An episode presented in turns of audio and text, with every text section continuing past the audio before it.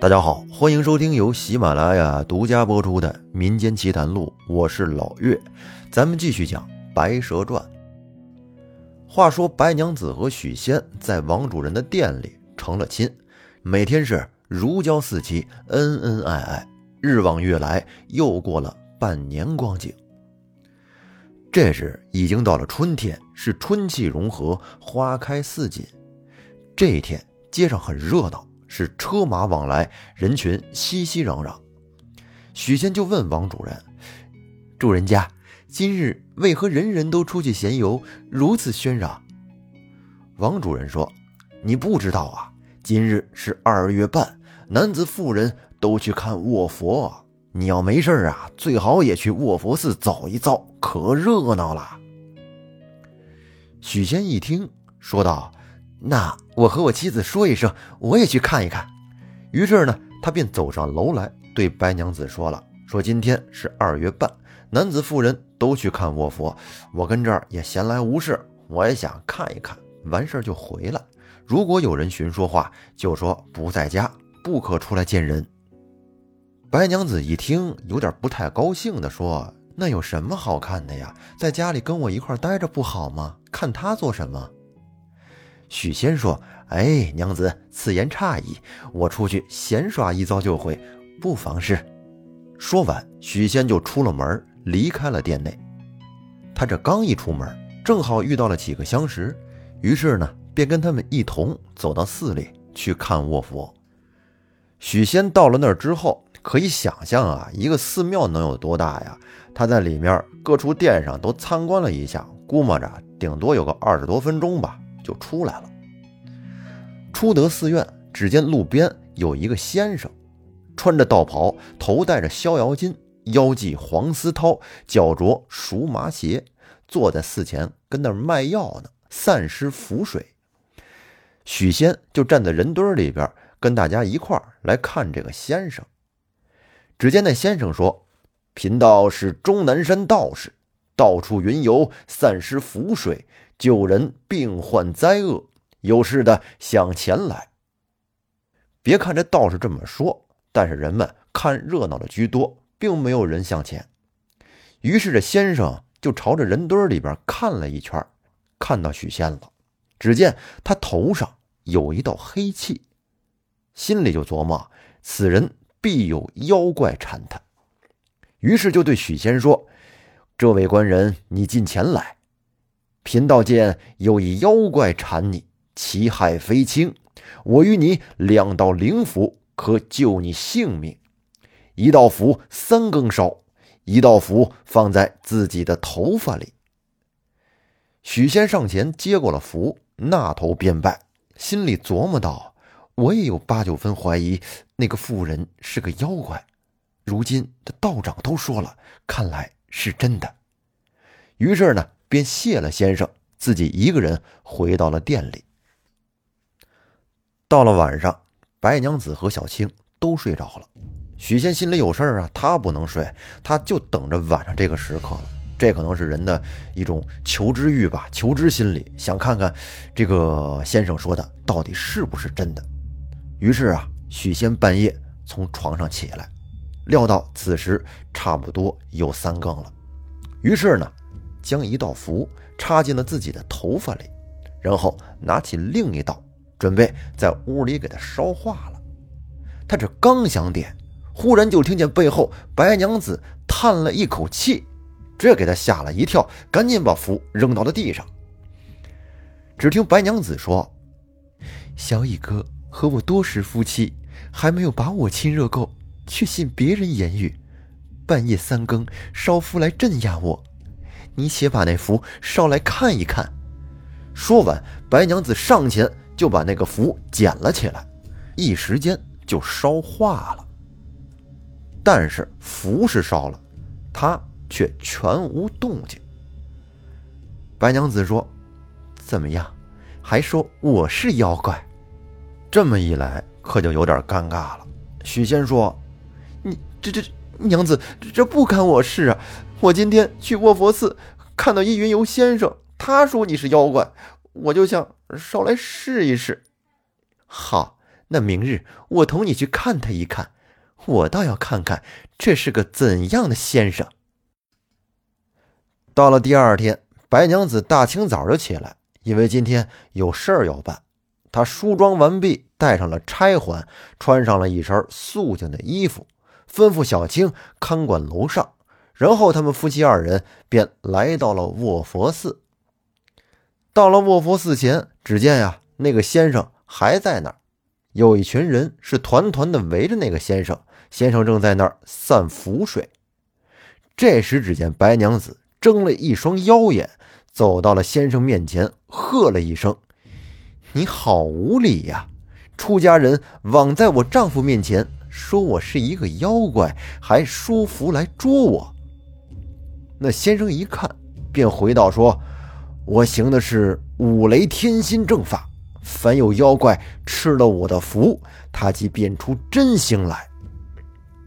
白娘子说：“哼哼，众人在此，你且书符来，让我尝尝看。”于是那先生当即拿起了笔，拿起了一张符纸，刷刷点点写了一道符，递给了白娘子。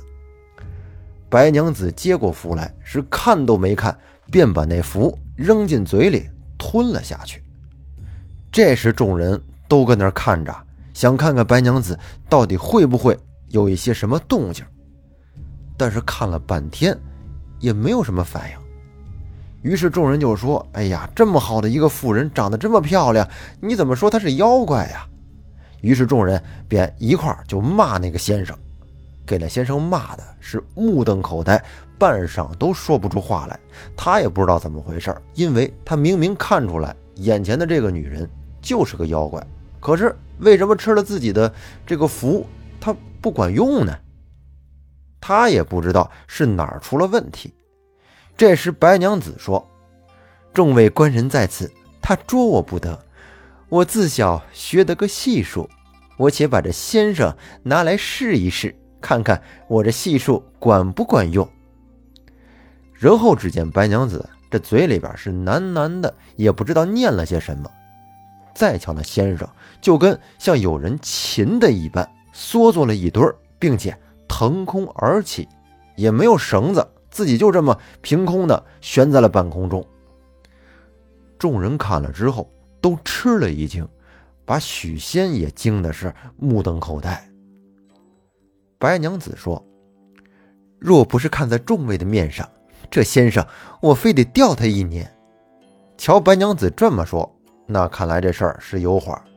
只瞧白娘子，她朝着这先生又喷了一口气儿，然后那先生便从半空中咣叽就摔到了地上。这会儿他是真怕了，只恨爹娘少生了自己两双翅膀，是飞一般的就跑了。众人一看，现在走了一个，也没什么可看的了，便都散了。于是白娘子和许仙夫妻俩依旧回到了店里。这个先不在话下，他们这每天的这吃穿用度都是白娘子出钱，这正是夫唱妇随，朝欢暮乐。不觉得光阴似箭，又到了四月初八，这天呢是释迦佛的生辰，只见街市上很热闹。许仙对王主人说：“这个景致看起来跟杭州差不多。”这时，只见邻舍边有一个小孩叫铁头，对许仙说：“小乙官人今日成天寺里做佛会，你要不要去看一看？”许仙一听，又动心了，于是转身上楼到里边，对白娘子说了。白娘子说：“这有什么好看的呀？你别去了。”许仙说：“哎呀，娘子，我就去走一遭嘛，散散心而已。”白娘子说。你要去，身上的衣服已经旧了，不好看，我给你打扮打扮。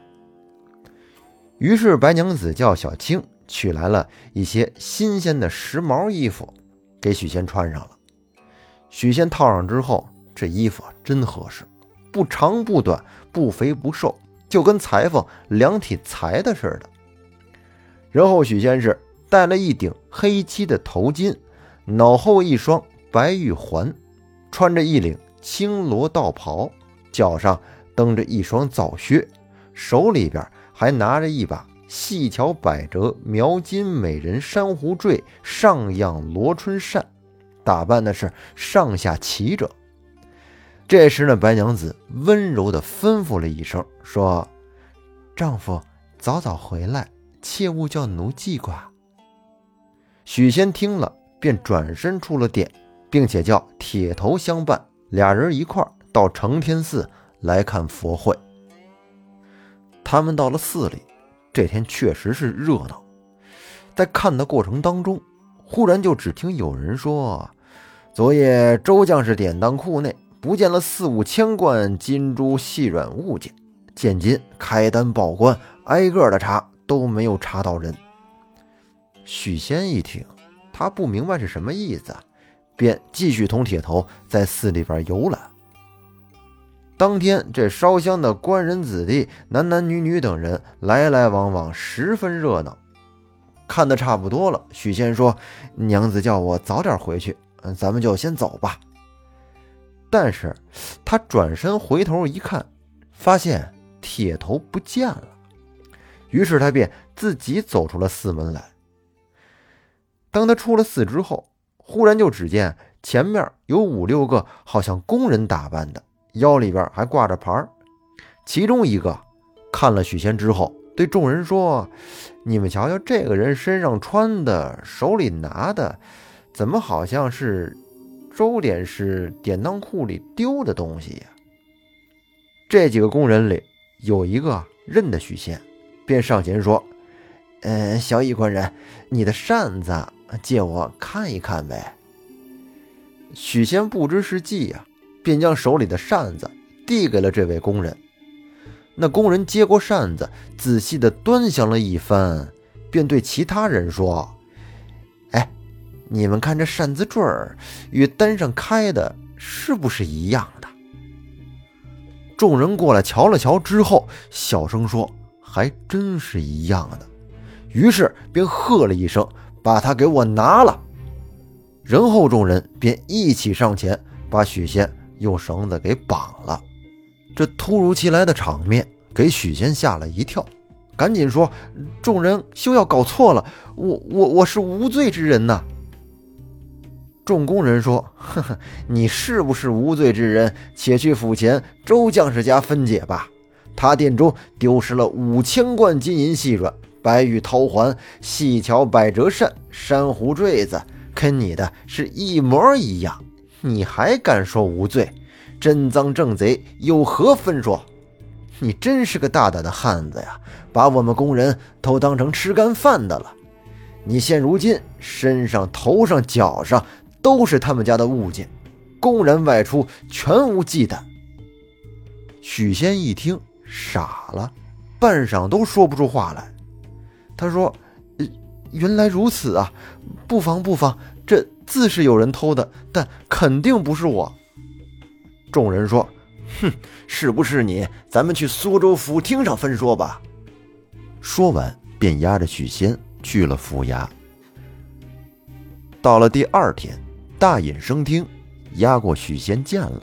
大隐审问道：“你到了周将士库内的金银珠宝，现把他们藏于何处？从实供来，免受刑法拷打。”许仙说：“禀上相公做主，小人穿的衣服物件都是妻子白娘子的，我我也不知道从何而来呀，望相公可以明察。”大隐喝了一声，说：“你妻子如今在何处？”现在吉利桥下王主人楼上。于是大隐随即差缉捕使臣袁子明押了许仙，要火速把白娘子给捉过来。差人袁子明来到了王主人殿中，王主人不知道怎么回事啊，吃了一惊，连忙问道：“说，你你你们这是做什么呀？”许仙说。嗯，主人，白娘子在楼上吗？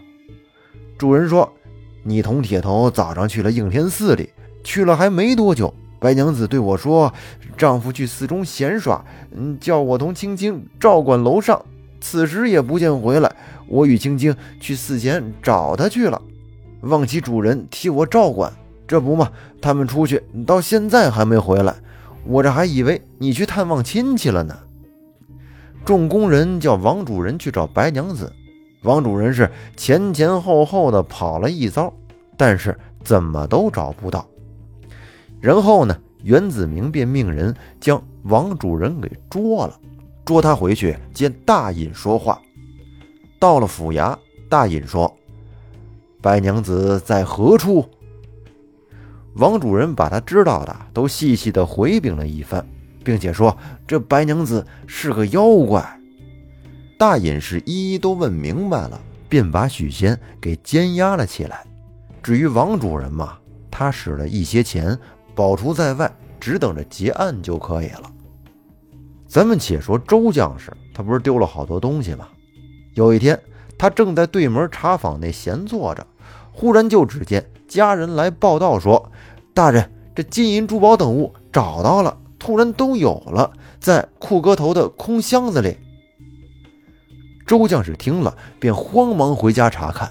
他这一看，果不其然，还真就有了，只是少了头巾、绦环、扇子，还有扇坠。周将士说：“看来这是屈了许仙了，平白的害了一个人，不好，不好。”于是呢。他便派人暗地里去与府尹说了，把许仙只问了一个小罪名。那这期呢，咱们就暂且说到这儿。许仙后面还会遇到什么风波，咱们留在下期再讲。感谢您的收听，欢迎您订阅专辑并关注主播，我们下期再见，拜拜。